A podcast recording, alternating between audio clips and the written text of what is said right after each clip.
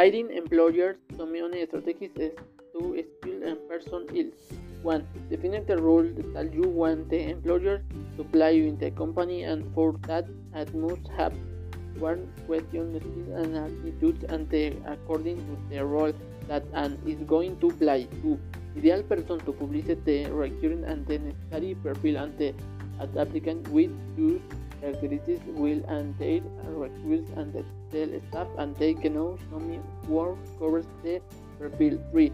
In is attractive the select person who met to characteristics of attitude, personal skills, and two.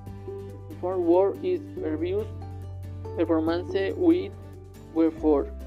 For selection the win candidate and the candidate would meet the profile to the maximum and can perform is can get in work in the most appropriate and necessary way.